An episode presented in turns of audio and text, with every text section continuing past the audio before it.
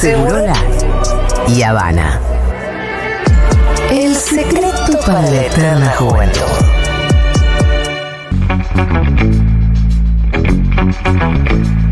Qué banda desorientada realmente. Lo- El último que escuchábamos era el vocero presidencial Adorni diciendo nosotros no tenemos nada que ver con el proyecto que fue presentado para derogar, de derogar el aborto. Voy a volver a saludar al invitado del día de hoy, al señor Diego Genut. Un aplauso Volvimos a para él. aplaudir. Otro aplauso, muchas gracias. Otro aplauso, porque este es para YouTube. Ah. Claro. Eh, bueno, en altísima temporada de roscas eh, teníamos que teníamos que conversar con vos. ¿Sabes que Entré hoy a la política online, gran momento de la política Está online. en un momento top. Gran momento buscando a uno de sus columnistas y que era lo último que habías escrito. Y tiene unos cuantos días ya tu última Sí. nota. Y si vos la volvés a leer, también te das cuenta cómo Genú la ve un poco.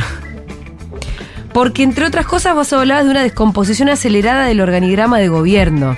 Y esto cuando escuchás el resumen de noticias que acabamos de escuchar, como que termina poniéndose sobre la mesa. Vos escribías antes de que se cayera la ley ómnibus esto también, Sí, además. El abismo de Milei, ¿no? La, la distancia Sí. entre lo que Milei quiere y lo que Milei puede, ¿no? Eh, pretende un ajuste brutal, inédito en democracia, bueno, ajustar hasta el hueso, que ya lo está Mm. haciendo en parte, pero no tiene el instrumental, no conoce las reglas, las desprecia en gran medida, no quiere a sus propios aliados. Entonces es muy difícil, ¿no? Sí. Cómo hacer para avanzar eh, en lo que Milei pretende, que es como también en algún momento decían, por ejemplo, desde la Federación de Aceiteros, una refundación Sí. de la relación entre capital y trabajo, o sea, avanzar de manera muy violenta eh, sobre las clases trabajadoras, llamémosle, sectores populares, clase media, gente que vive de un ingreso en pesos, trabajadores informales, bueno, todo ese mundo.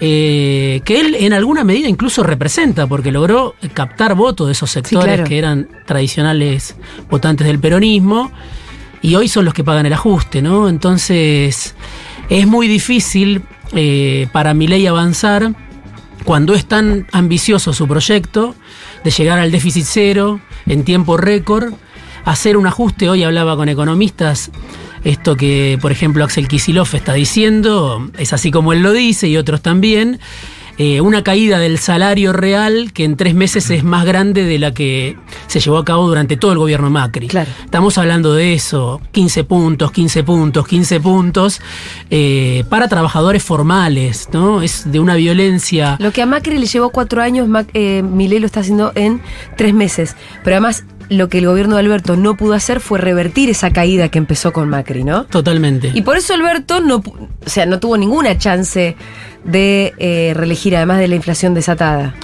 Sin duda, y es tan grande la ofensiva que uno eh, cuesta, digamos, entender por dónde está pasando eh, esta brutal transferencia de ingresos. Digo, hay Sí. sectores que ya están ganando más allá de la ley ómnibus, eh, con el decreto, con la licuación de ingresos, entonces petroleras, prepagas, concesionarios de luz, de, de gas, este, bancos, digo, agronegocio, aunque quisieran una Sí. devaluación todavía mayor porque siempre están pidiendo un poco más. Eso ya está pasando.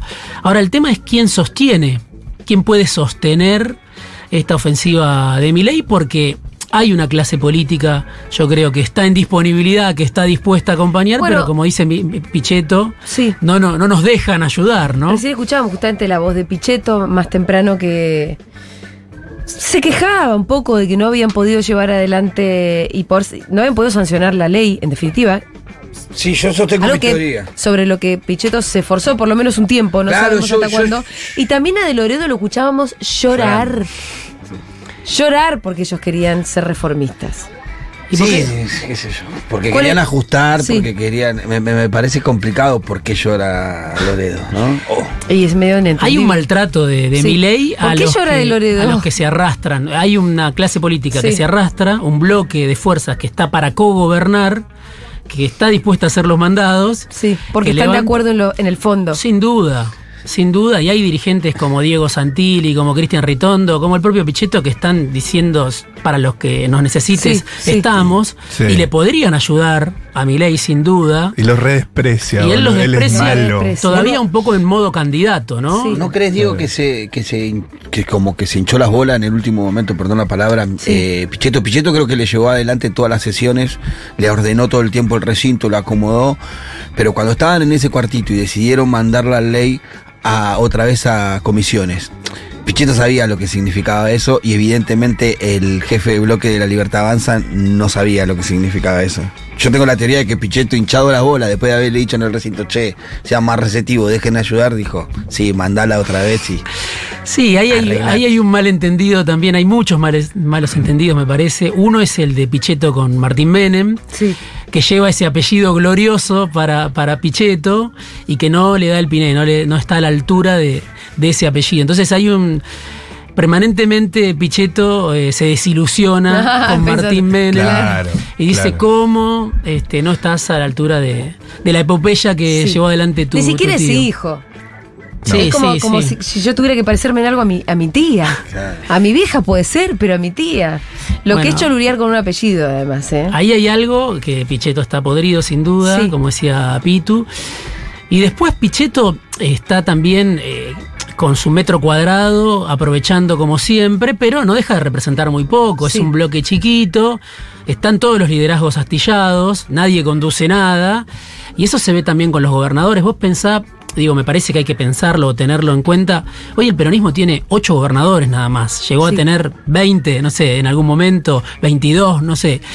Llegó a tener muchos, tenía 17. Y además, eh, el año pasado fue un año en el que se perdieron algunas provincias que eran Histórico. históricamente peronistas. Total. ¿No? Como unas derrotas muy profundas, históricas. Eso lo podría aprovechar Milei porque tiene Sí. 10 gobernadores de juntos diciéndole te vamos a ayudar y también los maltrata a esos 10 gobernadores. Hoy a la mañana hablaba con un gobernador Sí. Ay, ay, de la ay. Zona de la ¿Cuál zona será? Mm. de la zona núcleo Sí. para más detalles y bueno, eh, Milei no lo llama obviamente. Sí. Eh, Franco llamó alguna vez a estos gobernadores Sí. aliados. Eh, no tiene ningún tipo de poder Guillermo Franco, está pintado. ¿Y quién llama? Llama a Santiago Caputo, que para los gobernadores es alguien que nunca cruzó la General Paz. Mm. Eh, Pero él sí tiene la, legitimi- la legitimidad del presidente. digo. Sí, es como una extensión de, de mi ley, pero no conoce las reglas de la política y está es un Marcos Peña, digamos, Claro, a, la, la enésima potencia, ¿no? ¿no? No conoce la política y solamente le preocupa el título. Claro, claro, Claro. por eso es que. Sí, porque es un, es un comunicador o un publicista, más bien. Se decía que había pedido específicamente no tener que hablar en público, ¿puede ser? ¿Es verdad? Puede ser, puede ser, pero él habla y La verdad mucho. que no le conocimos la voz. Eh, eh, pareciera que, o sea, lo que se dice es que él le planteó a Milei aceptar el cargo, pero sin la necesidad de tener que hablar mucho en público. Por eso. que le evite eso. El tema es quién habla con, Con digo, con, con un tipo como Yarlora, que Claro. hoy es Sí. un eh, gobernador importante y fue clave en esta. Quizá cuando Pichetto se hinchó las bolas, digamos, eh, antes había escuchado Sí. que Yarlora se había hinchado las bolas. Y ahí sí eh, se inclina la balanza, porque es un, un tipo que todos los que lo conocen dicen quiere liderar, ve que el peronismo está, bueno, en estado de Sí. deliberación o de descomposición o de acefalía o, bueno, con los liderazgos que conocíamos antes dañados y quiere ya, no sé si discutir con Kisilov, pero empezar a posicionarse. Y para eso sabe que tiene que ser oposición a Milei, no puede ser un apéndice de Milei. Bueno, hasta ahora no se notó mucho, Diego. Bueno, ahí va. Esto lo digo yo, Sí. pero. eh, y bueno, sabemos que ahora en Lancés justamente eso está crujiendo, Sí, ¿no? Pero sí. hay eh, gente de Yarlora, ¿eh? ¿no? En una de las Sí. cajas más importantes eh, y una palanca de poder además muy importante dentro del gobierno. Que me decían que no lo puso Yarlora, sino que fue. Francos el que lo puso. Directamente, claro. Bueno. A Giordano. Igual hay un hay un tuit de Yarlora Sí. al otro Pero, día. pero la- para que termino la idea. Sí. Hasta ahora en la discusión sobre la ley ómnibus en concreto, Yarlora quería negociar, nos estaba poniendo como una Todos oposición. quieren negociar lo que No, pasa que Unión por la Patria no, la izquierda No, no, tampoco, digo. Claro, claro. Unión por la Patria y, la izquierda eh, están y en Silioto la tampoco. Digo, para, para hablar también de otros gobernadores Sí. que también pueden tener intereses territoriales. Sí, yo creo que la zona núcleo está a, a disposición de Sí. Milei. Lo que pasa, Milei los maltrata. Sí. Eh, Puyaro, Frigerio, Yarlora, etcétera. Eh, y después todos los gobernadores de Juntos, esos 10 gobernadores de Juntos están dispuestos a cogobernar Claro. si Milei abre la puerta, si Milei les pone un interlocutor confiable. Más que los otros incluso. Sí, sin duda. Entonces me parece que lo que está fallando es que Milei los, los, los humilla, ¿no? Y no tiene tampoco el instrumental, porque no puede prescindir de ellos, como acaba de quedar demostrado. Y eso ya es una duda que empieza a penetrar en el sector de poder, ¿no? Bueno, ¿funciona esto? ¿No funciona? ¿Cómo funciona? ¿Hasta dónde? Digo, porque los sectores de poder pueden estar muy entusiasmados con mi ley, pero también ven que todos los días es un retroceso, ¿no? Bueno, los mercados que tienen sus emociones, viste que se ponen eufóricos, tienen dos emociones Sí. los mercados. Eh, ya, ya tampoco lo están acompañando. y no. Digo, porque vos me hablabas de, de sectores de poder, ¿no? Sí, yo Eh, creo que ahí está el problema de, de mi ley, ¿no? Bueno, eh, recién, una de las noticias del día, la noticia del día de hoy, es que le sacaron eh, los subsidios al transporte, que ya se veía venir, pero entiendo que no de una manera tan tajante como. Afecta solo al interior del país, no, Sí. no afecta al AMBA y una parte del subsidio que era que le sacaban, que era la que iba a las empresas para el mantenimiento y la renovación de las unidades. Entonces, eh, sí se sostiene la parte que se le daba al usuario, que le subsidiaba al usuario. Se entendió y se hizo la lectura de que era una suerte de venganza. Sí, eh, me parece otra vez como que están, están jugando con fuego porque no tienen cómo avanzar, me parece, ¿no? Claro. Eh, bueno, el subsidio se retira y, y los Sí. pasajes sale más caro. sí, pero y ahí ¿Quién es responsable? está también la sociedad y la paciencia de la sociedad. Yo creo que el, el- el transporte público para mí en el Gran Buenos Aires, en los grandes, en los conurbanos, es el botón rojo, ¿no? Porque vos podés aumentar la nafta, está bien, hay gente que, que labura con la nafta, pero mucha clase media usa el auto. Eh, es un golpe a la clase media. Sectores laburantes por ahí usan gas, hay que ver, pero ya cuando te metes con el transporte público y la gente no puede ir a laburar, eh, o tiene que pensar cuántos viajes hace en función de sobrevivir, del día a día, de la sobrevida, me parece que ya Mira, en Chile las revueltas empezaron por la suba del boleto del subte, Bueno, del lo que, metro. lo que empezó a pasar que me contaba Débora. Sí. eh, en Francia te cortan la cabeza directamente. Sí, de que la gente empieza ahora a hacer algo que no hacía antes, a mirar el, el- el crédito que le queda en la tarjeta. Antes apoyaba la tarjeta y seguía. Sí. Ahora apoya y mira porque no sabe si le va a alcanzar. Pues no está Para tan claro. No está tan claro el precio del boleto. 2.70 son creo que 3 kilómetros. Tres nomás. kilómetros. Yo sí, sí. hoy- Y si vos calculás con 2.70 ida y vuelta, por ahí no te alcanza porque... Hoy ver- vine en Bondi de mi casa que deben ser 15 cuadras Sí. o 20 Sí. y me salió 300 mangos. Bueno, por eso te digo. Entonces hay gente que ya está mirando porque no sabe si le alcanza para volver Pero- o no. sí. Y lo que sí pasa, en nosotros recolectamos del barrio, es que eh, les está haciendo muy complicado a las empleadas de, de domésticas De casas empleadas particulares. particulares eh, planteárselo a las patronas. Están hablando de casi 20 mil, 30 mil pesos mensuales en, Más. en viáticos que, que no saben resolverlo, que no saben cómo van a resolver. Porque además muchas viven lejos. O sea, esto Sí. también, eh, si vos haces bondis combinados, la cuenta te termina dando, pero mucho más alta todavía. Y ya vienen de un proceso de ajuste que le achican días. O sea, viste que ya en vez de venir 3, venite 2. Porque la clase media también se ajusta. Claro, en vez de venirte 3, venite 2, pero el laburo termina siendo el mismo que en 3 días en 2. Bueno, estamos hablando también de una descomposición en definitiva de los ingresos de la gente, de clase Sí. media y popular. Sí, sí, sin compensación de prácticamente Sí. ningún tipo, salvo algo inicialmente muy, muy tenue, pero que ya se perdió. Y entonces, eh, cuando uno escucha a algunos consultores, si querés, políticos cercanos al gobierno que dicen, bueno, mi ley todavía tiene. Sí. Bueno, me parece es una foto vieja ya, ¿no? Sí. Claro.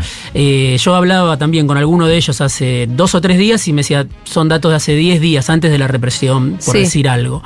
Eh, pero me parece que ya en marzo es tan fuerte el impacto en el bolsillo que, que ley está consumiendo en tiempo acelerado ese capital político y no está claro bien para qué, ¿no? ¿Cuál es el programa? Tanto que se le reclamaba al frente de todos el plan económico. Bueno, ¿cuál es el plan económico? Hasta ahora solamente están acumulando reservas pisando importaciones, que eso es no no hay un dólar para la producción, Sí. eso también genera recesión, eso también Desempleo. está generando pérdida de puestos de trabajo y la inflación no se sabe cómo la van a controlar, entonces eh, la verdad que es eh, una incertidumbre. Consulta. Sí. ¿No necesita algún tipo de triunfo político o algún gol, por así decirlo, en este momento? Sí. ¿Cuál sería el gol de mi ley además, no? Bueno, no Porque sé, porque toda esta magia de que viene Musk, de que viene Larry Fink, Sí. de que viene toda esta gente, no sé quién viene con un dólar, ¿no? Si no le, les regalás eh, o rematás algún bien estratégico de la Argentina. Yo Pero creo que eso podría ser desde la propia narrativa del sí, gobierno. digo. sí, van a venir, van a venir en algún momento y después que el fondo ayude con algo, que endeude un poco más a la Argentina en el corto plazo. Mm. Pero me parece que están dando señales esta misma ley y, y- y este ida y vuelta permanente y no tener un, un arco de alianza sólido, digamos, porque es mi ley y cuántos más, ¿no? Más allá del- de, de que sacó millones de votos y es impactante todavía hoy pensar la cantidad de millones de votos que sacó. Pero digo, es, es Milei con Karina Milei, con Santiago Caputo Y cada vez menos gente. y con ¿no? Nicolás Pose. Los Son perros. cuatro, cuatro y, bueno, está bien. Y los cuatro, cuatro personas. Eh, no hay más aliados. Entonces es eh, un grupo muy cerrado, muy mesiánico, eh, muy ambicioso, que quiere hacer un ajuste brutal y no habla con nadie. No habla ni con los gobernadores que le dicen te queremos ayudar. Entonces yo creo que es, eh, puede pasar cualquier cosa, por eso creo que lo hablábamos fuera de, Mm. de aire. No sabemos lo que puede pasar en dos días. Sí. Porque ellos mismos no se están preocupando por tener eh, ese instrumental, decir, bueno, tengo una alianza sólida como... Lo que, como una- habla- sí, lo que hablábamos fuera del aire también es una, una cuestión de carácter, ¿no? Sí, De él y ese entorno. sí, Eh, que, que es difícil de predecir, no solamente porque no existen las reglas de la política para ellos, Claro. sino que, esto lo digo yo, tampoco existe mucho la regla de la sociabilidad normal y básica, sí. ¿no? Hay como...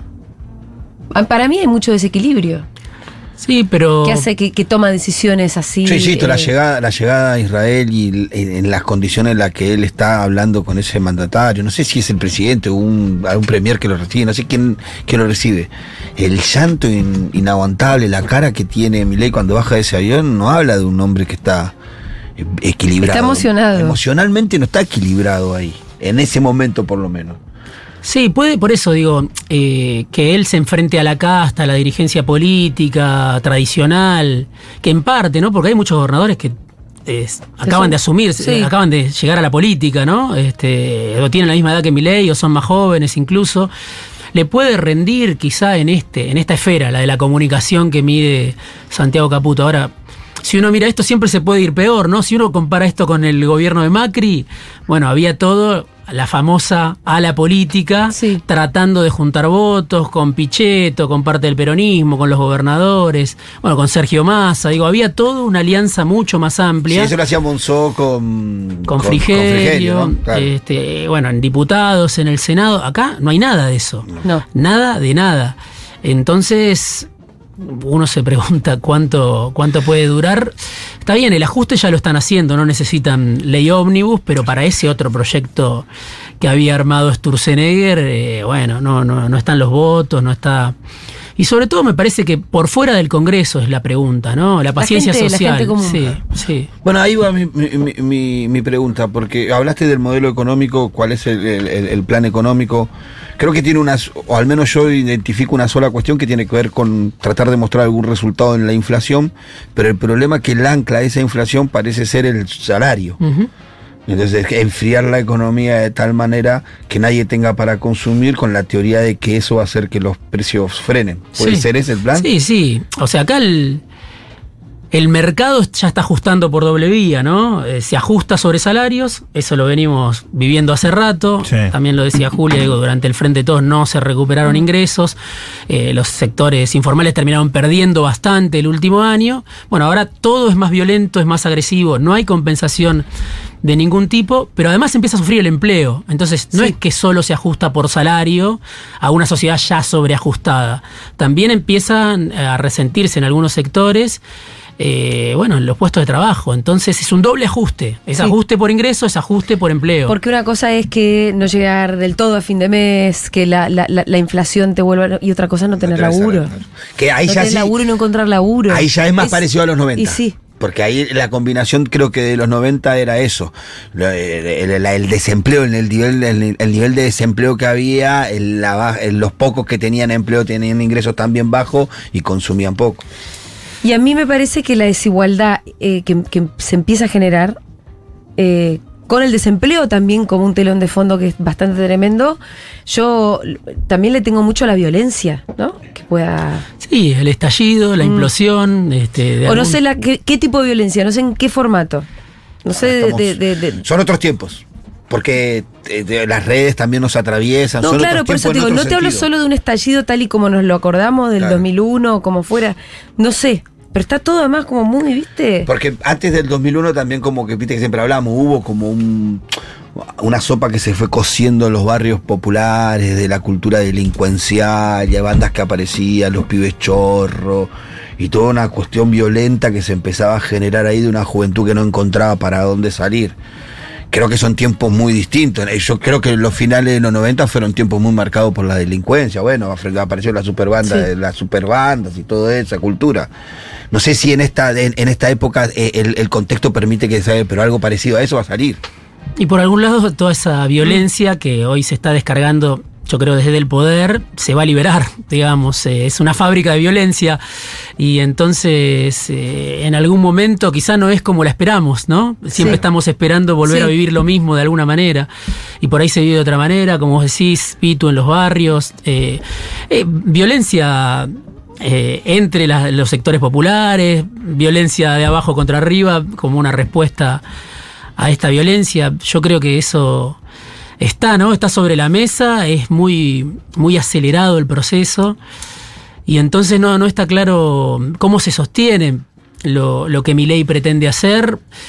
Eh, Está bien, él puede decir, eh, venimos de años de decadencia, bueno, todo lo que sabemos que le dio resultado como, como mensaje, Sí.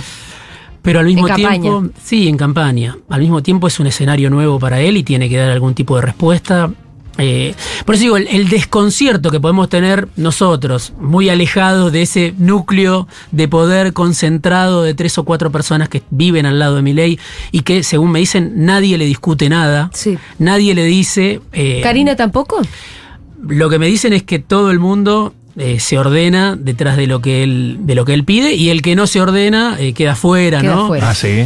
Eso es lo que me transmiten, eh, pero digo, fuera de eso hay un desconcierto de, estas, de estos sectores, gobernadores, dirigencia política, parte de la propia tropa, poder económico, todos esos que están hinchando por mi ley. eh, tampoco entienden, ¿no? Entonces ya no es que no, no solo nosotros no entendemos los que podemos estar bastante lejos eh, de los postulados, de los objetivos, eh, de la historia de mi ley, sino que me parece que no, no lo entienden los que lo apoyan. Entonces, ¿Cuánto dura? Digo, ¿cuánto dura Caputo? ¿Cuánto dura la enemistad de Sturzenegger con Caputo. El Willy Francos. Por eso, Willy Franco, se- todo eso no se entiende. Él empieza a Willy ver. Franco está primero en la lista de eyección. No, por favor, por favor. Ojo, porque ahí. Lo vamos a extrañar, boludo. Están todo el tiempo diciendo que se va Willy Franco y al final no se va Willy Sí, lo que pasa es que es el tipo más desautorizado del gobierno en este último. En, en estos 50 días creo que fue el que más desautorizó. Hay cosas de Macri que están exacerbadas en mi ley, ¿no? Sí. Eh, la desconfianza, Sí. este, tipo cierto gen populista que Macri veía en algunos peronistas o dirigentes Sí. con historia en el peronismo, que decía, estos para quién juegan, juegan para el enemigo, ¿no? Son demasiado permisivos. Sí. Eh, Exponer al ala política también. el. Exactamente. Piensa Macri que perdió por ellos, eh, o que le fue mal o fracasó por ellos. Bueno, eso en mi ley está también muy, muy exacerbado. Tiene enojo con el radicalismo, que en mi ley, en Macri era un enojo y en mi ley es odio. El Sí. ninguneo es claro. No, en mi ley es, Es odio. un odio Se ha potenciado. Y ve traidores eh, al lado suyo, ¿no? Estos eh, son la piel del enemigo, ¿no? Son demasiado, son populistas, ¿no? Ya todo llevado a un nivel de, de paranoia Ayer, muy extremo. ayer había un meme que daba vueltas que hacía como el checklist de las semejanzas con Game of Thrones. No sé si lo llegaste a ver. No. Hay un montón de para el, ¿Viste Game of Thrones? Vi alguna cosa, Ah, pero no, no, no, no soy, no, Se con la tiran Cristina, ustedes. Cristina. eh, el Rey Sí, sí, Loco, lo check. recomendó. Check, sí, Todo claro. check. Está ponchado, está ponchado acá. Rey Loco, check. Burn them all. Sí, Eh, pero hay algo también de ir cerrándose y empe- empezar a ver traidores. Yo, por ejemplo, lo veo en, Sí. en Griselda, la serie de la Sí, narco también. esta, también, que en un momento la empiezan a arrinconar y empieza a sospechar de todo el mundo, empieza como Sí, esa parec- situación Pareciera que la confianza en mi ley está puesta principalmente o, o exclusivamente en Karina. Sí, y es muy rápido para Después todo esto, Karina ¿no? habilita, ¿no? ¿Quiénes, quiénes son los Y otros a quién podés confiar? Y recién empieza. Y esto recién empieza. Sí. Sí, es muy rápido para que estemos en este estadio, digo, Es verdad que eso se da últimos meses. sí. Eh, pero bueno, creo que lo... No, Ellos no- pusieron la velocidad. Sí, sí, por eso. Van muy rápido con el ajuste y no tienen con qué sostenerlo. Eso me parece que es. Entonces, ya tenés una crisis política previa, ya tenés una crisis económica previa. Estás profundizando la crisis económica, estás agrediendo Sí. a la base de la población que te votó y no tenés cómo sostenerlo. Eso es lo que yo veo, ¿no? Lo que me parece que lo único que tiene y que está forzándolo al mango es un relato, ¿no? Eh, que desde Moisés hasta que Irlanda en no sé cuántos años, pero en algún momento vamos a estar mejor y por ahora lo que vos podés ver es que quienes todavía sostienen su fe en mi ley es eso, no es más que una cuestión de fe. Sí, él tiene a favor el descrédito generalizado de la clase política. Eh, hay que mirar esos números, eh, obviamente hay distintas consultoras, pero Milei así y todo, como estamos hablando, es uno de los dirigentes que mejor imagen tiene, con eh, Victoria Villarruel, me decían, con Patricia Bullrich, que creció, Creció. creció desde que asumió en el gobierno, que tienen, estas tre- estos tres dirigentes de los que estoy hablando, tienen más imagen negativa que positiva. Mm. Milei, Para Villarroel poquito y Bullrich. Están en verde, digamos. Que hay algo que para el están en rojo, tienen más negativa. Ah, más negativa. Tienen más negativa. Pero sin embargo son los dirigentes que mejor imagen positiva tienen, no es positiva neta. Ahí va, ahí va, ahí va, ahí va, ahí Eh, va. Ahora imagínate cómo está el resto. Esto según... Eso habla de la polarización también, ¿no? Habla de una Eh, polarización escúchame. muy exacerbada porque o estás de un lado o estás del otro. Espera que yo le quería preguntar algo para Sí. no irnos de, de este tema. Eh, se habló mucho también de una como una suerte de confabulación de que Macri ve que Milei le queda poco tiempo y que ahí le toca a él. Sí, eh, ahí también, pensando desde el lado de Milei, digo, Macri es otro actor que está bien, se quiere quedar con la mitad del gobierno, sabemos cómo es Macri, de comprar acciones, de conquistar, de quedarse con lo que no le pertenece quizá, el historial del clan Macri, etcétera. Pero es un socio potencial que Milei eh, está desa- desaprovechando Sí. hasta el momento. Eh, Y pero porque ve que lo come también, ¿o no? Claro, bueno, pero otra vez, ¿quién lo sostiene? Patricia Bullrich y Luis Petri son los aliados que tiene Milei. Eh, sí, Macri no está conforme. Y te hablo del PRO. Macri no se habla con Bullrich, Macri no se habla con Larreta. El PRO también está en un estado de descomposición total sin liderazgos. Pro, eh, Macri quiere ir por el PRO, por, el li- por la presidencia del PRO. A Bullrich eso no le simpatiza. A Larreta tampoco eso lo empuja A salir. a salirse del PRO. Digo, así se explica un poco cómo dura mi ley, ¿no? También, o cómo reina mi ley en este descontrol, ¿no? No hay. eh, él viene, o sea, lo sabemos, como producto del fracaso de, de Juntos. Está trabajando, actuando, gobernando sobre las cenizas de Juntos, no solo de parte del peronismo. Entonces, eh, Macri sí, está al acecho, pero al mismo tiempo hoy también, yo digo, está pintado, está esperando su oportunidad. Claro. Pero Milei no le dio nada. Esa foto famosa, ese encuentro, Macri, Bullrich, Milei, bueno, Milei se la llevó a Bullrich, la compró eh, aislada, no, Sí. no, no la compró con, con- como parte del PRO, no hizo un acuerdo con el PRO, de la misma forma que ahora Francos no hizo un acuerdo con el peronismo porque se lo llevó a Scioli al ministerio. No. Son así aislados, eh, casos aislados que no, no, no hablan de grandes alianzas. Que hablan de una deriva general, ¿no? Sí, que Eh, medio todo medio así. Pero la deriva general, ¿vos pensás que Villarroel también está ahí medio porque sí?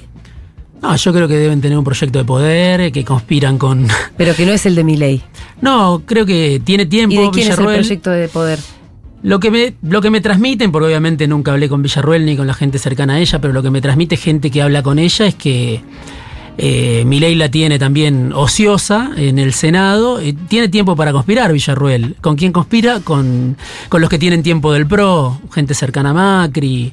Hay le- mucha gente con tiempo, Y dado sí. que no le responde mi ley. Y sí. Y, y va, a haber, y va a haber, va a haber estos años mucha gente por tiempo, con tiempo porque muchas leyes al Congreso no van a ir, así que por Eh, lo menos por lo que dijeron los diputados de la Libertad Avanza. Tengo curiosidad eh, sobre los libros de Diego Genú, que tiene dos sobre masa, el último de la revista Sí. del poder y la otra de la biografía, ¿verdad? Sobre masa vino, Eh, ¿no? Hablar programa. Sí. A a hablar, y el otro, el peronismo de Cristina. Alguien, están recordando algunos amigos Sí. en las redes, el- hay un perfil sobre Miguel Ángel Pichetto. Ajá. Te iba a eh, decir en que el me sonaba peronismo de eso. Cristina. Eh, un extenso perfil que se llama El Liberado eh, sobre Miguel Ángel Pichetto y cómo se liberó de, de su tradición peronista o de su tiempo eh, ligado a Cristina. Eh, bueno, hay cuestiones divertidas ahí. Pero volviendo a Massa y Cristina, Sí. dos eh, Sí. libros calientes del año pasado, me imagino ahora un poco más como tibiecitos. Eh, ¿En qué andan ambos? Eh, de masa no, no, no, no tengo mucho para decir, eh, Bien. pero creo que ¿No está. tenés mucho para decir porque no tenés idea o porque no se sabe en qué anda? Me parece que está, está también esperando, ¿no? Eh, que se resuelvan algunas cuestiones. Eh, pero sí, jugando, ¿no? En- No se retiró. espe- Esperando a que los tiempos políticos terminen de Sí. dejar más en evidencia un pésimo proyecto. Yo creo que sí, y también resolviendo cuestiones propias, eh, pero esperando sí que decante un poco la situación política. Y en el caso de Cristina, te puedo decir que tengo un poquito más de, de información, eh, también en el mismo sentido, eh, de, de esperar que esto decante, que haya una conclusión que madure a nivel social, de que, bueno, mi ley fue un error, Sí. producto de la desesperación, producto de, de que no funcionó el frente de todos, ¿no? Eh, para una parte de, de los votantes que se inclinaron por mi ley. Ahora, en lo personal, es un contraste fuerte, yo creo que hay en Cristina, ¿no? Entre cómo ella ve la situación del país, que seguramente la ve con mucha preocupación, y cómo ella está en lo personal, porque eh, es difícil de decirlo, pero mi ley no la persigue como la perseguía Macri, ¿no? Sí. Entonces se da una situación paradójica en ese sentido.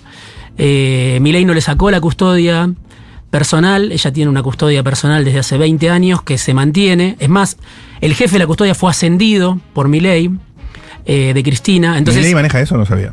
Bueno, eh, o lo maneja él o lo maneja Bullrich o Sí, alguien sí, de sí, este gobierno, es claro. decidió eso.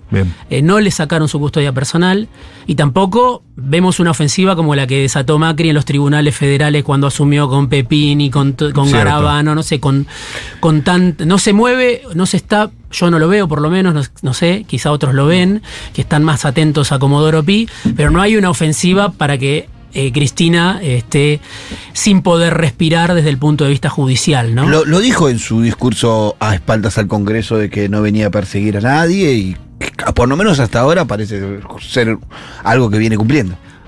Eso me parece que está pasando, que Cristina lo percibe, entonces veo un contraste muy profundo entre la preocupación que puede tener Cristina por a dónde va esto a nivel social, por el ajuste brutal, eh, por incluso, bueno, cómo se sale de, de esta encerrona el peronismo, tiene que esperar el peronismo, no tiene que esperar, tiene que empezar a dar discusiones ahora o no, qué lugar va a ocupar ella, bueno, todo eso me parece que es eh, un escenario problemático. Ahora, en lo personal, me parece que está más tranquila. Eh, hasta te diría, no sé, esto ya es para rebatirlo, ¿no? Pero más tranquila que cuando tenía que dar respuesta por el gobierno de Alberto, ¿no? Eh, ah, claro. Entonces, Milei no veo, veo, por lo menos hasta esta hora, que Milei no la persigue. Eh, ya no tiene que responder por, por lo que Alberto hacía en nombre de, de- de esa alianza de poder que duró tan poco. Ahora, desde el punto de vista social, es- una catástrofe, ¿no? Eh, y esa catástrofe obviamente no puede traer nada bueno. Y yo creo que Cristina lo debe ver con, con mucha preocupación. Eh, pero por lo que me dicen es que hablen los gobernadores, que hable Kisilov, que hablen los intendentes, no aparecer todavía, por lo menos a esta altura, sino que hable el intendente que tiene un problema porque el gobierno cortó tal partida y eso está impactando en el territorio. Esa es un poco, me parece, la directiva. Y no es que ella esté pensando en protagonizar ahora, ahora por lo menos. Eso no quiere Pero decir no en la dos meses. jubilada. No, no, no la veo jubilada y creo que ella se sigue considerando alguien que, que tiene un capital político aún muy disminuido, muy erosionado, muy lastimado por todos estos años de discusiones, de divisiones. Creo que sigue considerando que tiene un capital político inigualable en el marco de, bueno, de, de esta orfandad de la que hablábamos, de este, de este mosaico astillado, de, de esta falta de liderazgo, de esa- La representatividad, diría, falta de representatividad. Cristina debe ser una de las pocas dirigentes o, o dirigentes políticos que representa concretamente algo con solo su figura y su nombre, ¿no? Eh, los otros tienen que explicar qué representan. Sí, tiene, sí, sí, hay que recordar que sigue proscripta. Y que me parece que, si vos me preguntaras a mí, yo creo que sería una excelente presidenta del Partido Justicialista. Ah, mira, bueno, el. Pitu, el Pitu lanzó su, Ojo, su ¿eh? propuesta candidata. de Ah, Para mí sería una excelente presidenta del Partido Justicialista porque no tiene ambiciones presidenciales, entonces lograría conducir el conjunto, mediar. Ahora te hago esta pregunta a vos también. Eh, ¿Tiene Ojo, ¿eh? relevancia el Partido Justicialista? Yo creo que como No te tal. hablo del peronismo, ¿no? Como, tal, como tal, como tal, poca relevancia. El presidente es Alberto Fernández, ¿no? O sea. Sigue siendo, ¿no? Sí, Sí, sí, no quiere renunciar por lo que estuve leyendo. Está Eh, parapetado en Madrid siendo Sí. presidente del PJ.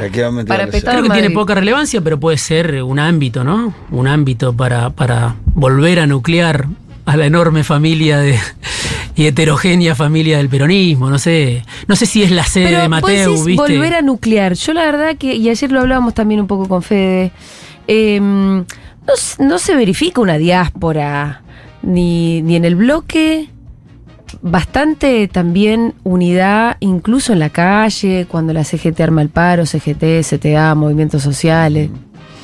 Sí. No sé si alguna vez el periodismo tuvo tan ordenado. No, no, no, creo que, creo que mi ley facilita mucho la Sí. tarea Claro. eh, de decir no a todo esto. Y bueno, La falta de liderazgos también. Sí, ¿O no? yo creo que, que- que el peronismo está unido, evidentemente, no, no, no sufrió la sangría que por ahí sufrió cuando asumió Macri, pero había una ofensiva, creo, en ese sentido, más, más violenta de captar, seducir, cooptar, Sí. nuclear del macrismo. Eh, en este caso no se ve eso. El peronismo está ordenado por lo bajo. El problema es qué se le puede decir a una sociedad que le, que le dio la espalda hace tan pocos meses, ¿no? Porque podemos decir mi ley no. La pregunta es que sí, ¿no? Eh, yo creo que hay un poco eso. No sé si eso le preocupa a la dirigencia del PJ, quizá no le preocupa a nadie esto.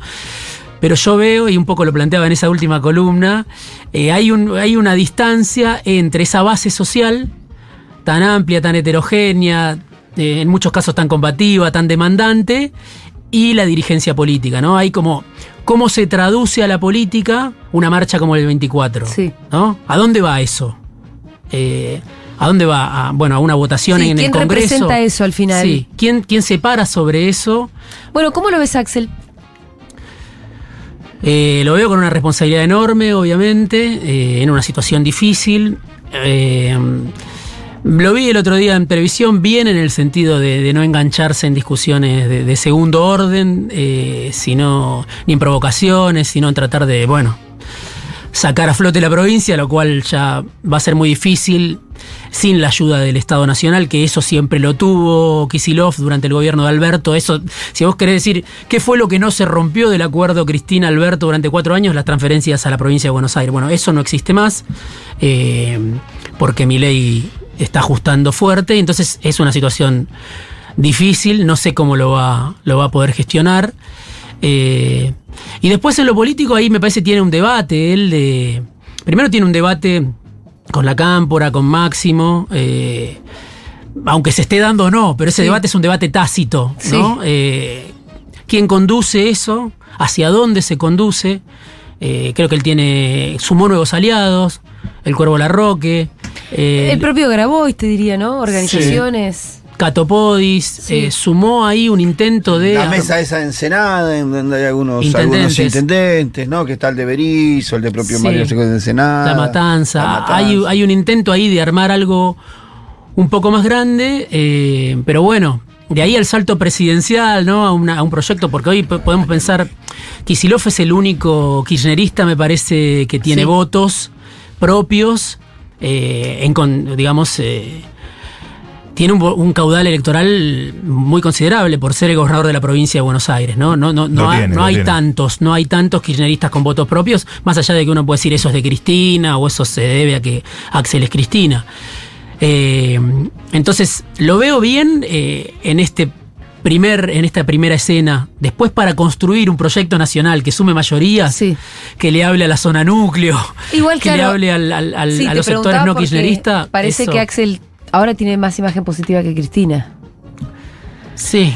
Eh, bueno, además de, de, bueno, con haber ganado en la provincia de Buenos Aires. Lo que pasa es que está más presente también en el escenario actual, ¿no? Yo Y- creo que, que lo veo en un, en un lugar importante. eh, Pero vos decías, no le ves proyección para conseguir votos en Córdoba, por ejemplo. claro, no sé si se lo propone. Mm. eh, son Bueno, dos, no. países, son dos países. eh, eso le costó siempre al kirchnerismo. Y por eso digo, ¿cómo eh, construís un discurso nacional? Eh, lo mismo que le pasa a Yarlora y le pasó a Schiaretti y le pasó a De la Sota, que no podían llegar al conurbano. Sí. eh, le puede pasar a Kisilov o le ha pasado al kirchnerismo, ¿no? Entonces, hay que reconciliar, si estás pensando en términos de poder, esos dos países, ¿no? El conurbano con la zona núcleo, con el agronegocio, de alguna manera. Pienso que si sos dirigente político, también uno puede decir, eh, rechazo todo esto en bloque, eh, pero digo, si estás pensando en liderar el peronismo, de alguna manera eso se tiene que reconciliar para darle eh, un vigor a esa propuesta nacional. Si no, vas a, vas a seguir siendo eh, pequeñas islas, ¿no? O bueno, la isla de la provincia de Buenos Aires no es menor, pero no alcanza a dar Sí. ese salto. Y me parece que ahí eso está pendiente, pero no solo para Kisilov. Está pendiente para el peronismo y por eso yo hablaba de Yarlora al comienzo, Sí. eh, que no lo pienso como un opositor tenaz a mi ley, pero sí lo pienso como un el líder en potencia Mm. que está discutiendo ya desde ahora el, el liderazgo del peronismo. el liderazgo del peronismo, desde otro lugar, que no es el lugar de Kisilov, ni de una oposición frontal. Em, También lo en que un pasa es que contexto el bloque donde- de, si vos te pones a pensar en el bloque de Unión por la Patria, que en definitiva es el bloque peronista, no tiene nada que ver con Yarlora. ¿Quién responde ahí de, Yarlora? No, No, no, no, no, por eso, es otra Entonces, cosa, ¿qué es es otra, otra cosa, cosa? Es otra cosa. Y, me- y entonces, un peronista, un peronismo muy cordobés. Sí. Sí, sí, Pero, pero, yo, no, pero yo no, vos no lo ves más permeable a Yarlora que a Schiaretti en una posible. ma- estamos hablando de año luz en Argentina, ¿no? Una posible interna, paso, una, Puede ser. una posible. ¿Qué, qué es Schiaretti? Schiaretti me parece que estaba más cerrado que Sí, Yarlora. sí, sí, estaba muy encerrado también en sus enojos, eh, claro. que, que- que de la sota los dejó a último momento, esos enojos. Eh, sí, yo eh, digo, Yarlora es alguien para, Para tenerlo muy presente. Sí, dámelo. Eh, porque es alguien que tiene la edad de masa, que se conoce muy bien con masa, que, que viene de un peronismo, de otro peronismo, que ya hizo mucho, eh, ya hizo una carrera muy larga, eh, bastante exitosa, eh, tiene un discurso nacional. eh, Y lo la que de los pituquitos fue tremenda. A mí me Sí, encantó lo de los pituquitos. Después no lo vi verificado porque. Es bueno, te llora en cámara. Eso siempre suma. por eso, ese- pero, pero por ahí estás esperando otro tipo de. que Yarlora sea otra cosa de lo que es, ¿no? Eh, Es que. es, un, es un dirigente del PJ cordobés. El eso tema es lo que te digo. yo no creo lo que veo mucho más allá de eso. Claro, el, el tema, bueno, es parte de. Habrá que verlo, ¿no? Pero digo, creo que él puede tener una interlocución con el resto de los gobernadores Sí. del país eh, y con un peronismo que no es el del conurbano. Ahora, no se puede sin el conurbano otra vez, Bien. no se puede sin la provincia. Eh, eso es para Yarlora, como para Kisilov es qué haces con la zona núcleo, ¿no? Eh, o con el resto del país en general. Pero bueno, te- creo que son dos protagonistas del, del peronismo que viene, ¿no? El otro es Massa, que está ahí esperando su oportunidad. Pero bueno, Massa necesita un poco Massa más. no se retiró. No, no creo que se haya retirado, más allá de que dice que tiene fondos de inversión que Sí. se pelean para contratarlo. Eh, creo que no se retiró. Lo que creo que Massa necesita más el caos Claro. para crecer Mm, que, Más cao Kisi- para volver a aparecer. que Kisilov y, y Yarlora. Es linda la interna Kisilov ya llora, ¿eh? Mm. Me gusta. Paso. Sí, porque, Sí. porque digo, porque Kisilov y Yarlora tienen la responsabilidad de gobernar. Y si hay demasiado de gobierno, también les va a llegar a ellos. Sí, sí, sí. Alguien que quedó suelto como Massa no, no tiene que responder a nada. Massa tiene que aparecer otra vez con traje de Salvador. Eh, según ya- las, según los las encuestas que fueron saliendo ahora, que fueron midiendo la caída de Milei inclusive en Córdoba, lo mostraban como uno de los dirigentes que no perdió eh, su imagen, Massa. Ujú. que conservó Y, es, y ni no volvió a aparecer. y no volvió a aparecer y conservó Casi un poquito apareció. Por eso, está ahí, creo que viendo cómo, cómo se ubica. eh, trascendió esto de que pensaba que el paro era Sí. prematuro, pero después Malena fue. No Ajá. sé si Malena en acuerdo con Massa o sin acuerdo con Ah, Massa. sí. Bueno, Apa, ¿cómo uy, la, que la no? que está Sí. tirando Yenú. Pero fue. Hay una interna ahí. no, no sé, pero digo. Uno cree que son la misma Massa línea. dijo una cosa y Malena hizo otra, ¿no? Es verdad que es raro. Eh, Bueno, pero no dijo, lo estuve hablando con Sergio y- El- y, re- recapacitamos. parecido- Y ya no es tan prema- Era prematuro hace 10 días, pero ahora no. Algo parecido pasó tal vez con eh, el kirchnerismo, Sí. más puro y duro, sí, ¿no? Máximo, no sé qué pensaba del paro, pero no era uno de los impulsores del paro y apareció. Sí, porque ahí hay una tensión de Máximo con Héctor Daer, Sí. con ciertos sectores del sindicalismo. Pero ahí donde me parece que lo interesante era, bueno, los sectores que no impulsaban, incluso que podían estar en desacuerdo por una cuestión de, no sé, de oportunidad, mérito y conveniencia, terminaron yendo porque el paro se impuso. Sí. Y no fue sí, Héctor. Daer solo, digamos, también es toda la gente que fue a la calle. Total. Sí, sí, ¿No? no, tuvo un, expresó claramente un descontento. Eh, bueno, ahí está la, la pregunta también de cuánta gente participó de ese paro eh, y es ya un desprendimiento, Sí, y ya era- forma parte de los arrepentidos de Milei o es la gente que siempre tuvo claro que Milei no se iba a llevar a un escenario apocalíptico y salió a la calle, ¿no? Por último, eh, Milei está en una gira en el extranjero. Hablamos un poquito hace un rato, pero porque decíamos que estaba llorando mucho. El- No, aparte, no solamente eso, posteando eh, eh, pajos- Y posteando versículos lo de del Moisés. Pentateuco. y Bueno, la pregunta que te quiero hacer a vos es. eh, también, ¿qué lectura haces en términos como más geopolíticos? ¿Qué es esto de ir a Israel, ir ahí a llorar, querer mudar la embajada a Jerusalén? Y ahora nos falta el capítulo del Papa, que chicos, eso Sí. Ahí tengo, bueno, también en alguno de mis ¿Qué no- libros, qué nos sigo pasando chivo. Sí. tengo- ¿Cuál? No, en, en el libro de Massa hay un capítulo sobre la pelea de Massa con el Papa y, y ahí... eh, el Papa es malo. el Papa tiene, tiene memoria. Sergio, Sergio, pero el quilombo empieza cuando, cuando era Bergoglio. Sí. Cuando sí, quería cambiar, sí. eh, bueno. Pero hay un protagonista que volvió en los últimos Sí. días, que se llama Jorge O'Reilly, que es un desarrollador inmobiliario, que tiene barrios cerrados eh, en todas partes, en distintos puntos del país, pero en Tigre hay muchos barrios cerrados con nombre de santos, que los construyó Jorge O'Reilly, y en el libro de Massa yo Sí, cuento está. muy bien quién es él. Y se lo mencionaba como embajador en el Vaticano de Milei. eh, él se reunió con Diana Mondino por este tema. Él se reunió con el hermano de Cuño Libarona y se reunió con Nicolás Pose. Eh, entonces parecía que podía ser, es alguien más bien ligado al Opus Dei, eh, que en su momento lo hizo pelear eh, a Massa con el Papa, lo quiso ayudar, bueno, nada. Eh, ¿O'Reilly hizo que Massa se peleara con el Papa? Sí, sí, sí. Ahí entre los dos. Después, Bergoglio lo perdonó a O'Reilly, pero no lo perdonó a Massa. Bergoglio recibió ya como Francisco varias veces a O'Reilly, pero a Massa le veía como un interés más espurio. Finalmente, O'Reilly es un creyente, un devoto de la fe. Sí, de última somos hermanos de Exacto. fe. Bueno, pero sur- surgió ahí la posibilidad de que fuera. Ahora creo que lo descartaron. Pero había una posibilidad, por eso apareció el nombre de O'Reilly, que había sido asesor de Massa en Y la entonces jefatura en el. Vaticano todavía no hay embajador.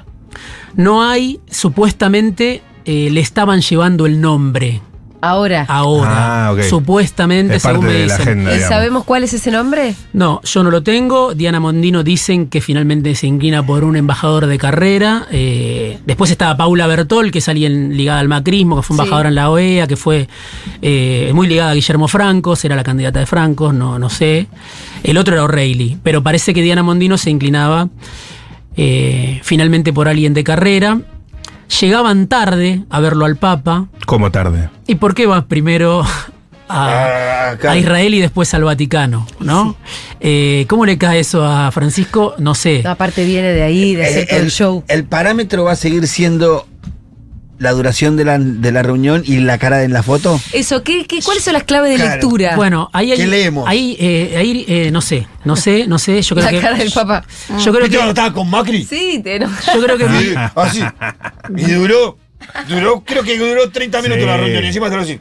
Con los manitos, viste, corte. ¿Quién, quién me trajo Sí, acá? duró nada y fue. Y no hablaron Sí. nada. Esa fue, bueno, una reunión muy breve entre Macri y, y Francisco. No, yo creo que Milei obliga a repensar todo y, y creo que a Francisco también lo obliga a repensar todo, porque Sí. después de todas las cosas que dijo Y Milei sí, claro, es que eso es del. Papa, eh, yo creo que Francisco, hay que verlo, vamos a ver qué cara pone, Sí, sí. pero me parece que está optando por no responderle a Milei como le respondió a Macri. Está haciendo otra cuenta, Francisco. Ninguneándolo, decís vos. No, Más yo bien. creo que lo recibe, que lo llamó por teléfono después de que ganó y que Milei se cansó de insultarlo, lo llamó por teléfono.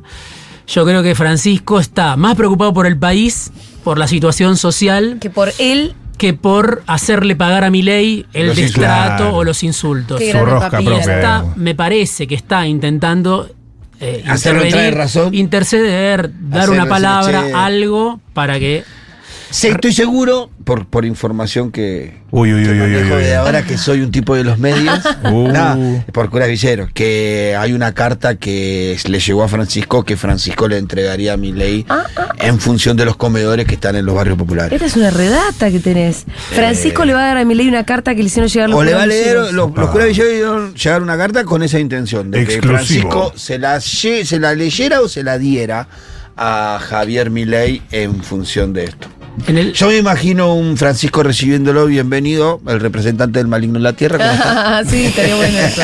Lástima que no se graban. ¿Cuánto no se graban esas conversaciones? Un poquito la el Vaticano no debe Sí, sí. grabar, eh, supongo. Sí. La oficina del Vaticano. Sí. Pero bueno, debe tener registro, Francisco, o bueno. Pero yo creo que en el marco del desgobierno, que es eh, la libertad avanza, eh, Milei quiere que Francisco venga a la Argentina. Eso está pendiente. Eh, si hubiera sido coherente con ese deseo, tendría que haber ya tenido un- designado un embajador en el Vaticano Claro. para esta visita. No lo tuvo.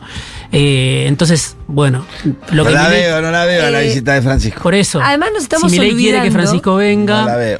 De- ¿qué de- le va a dar a cambio? ¿No le va a dar nada? Tampoco, bueno, hay que verlo. Nos estamos olvidando de, de Venegas Lynch en el encendido discurso del Movistar Arena proponiendo la eh, separación del Estado de la Iglesia. Ruptura de, de relaciones diplomáticas con ah, el ¿y eso Vaticano. también llegó a decir?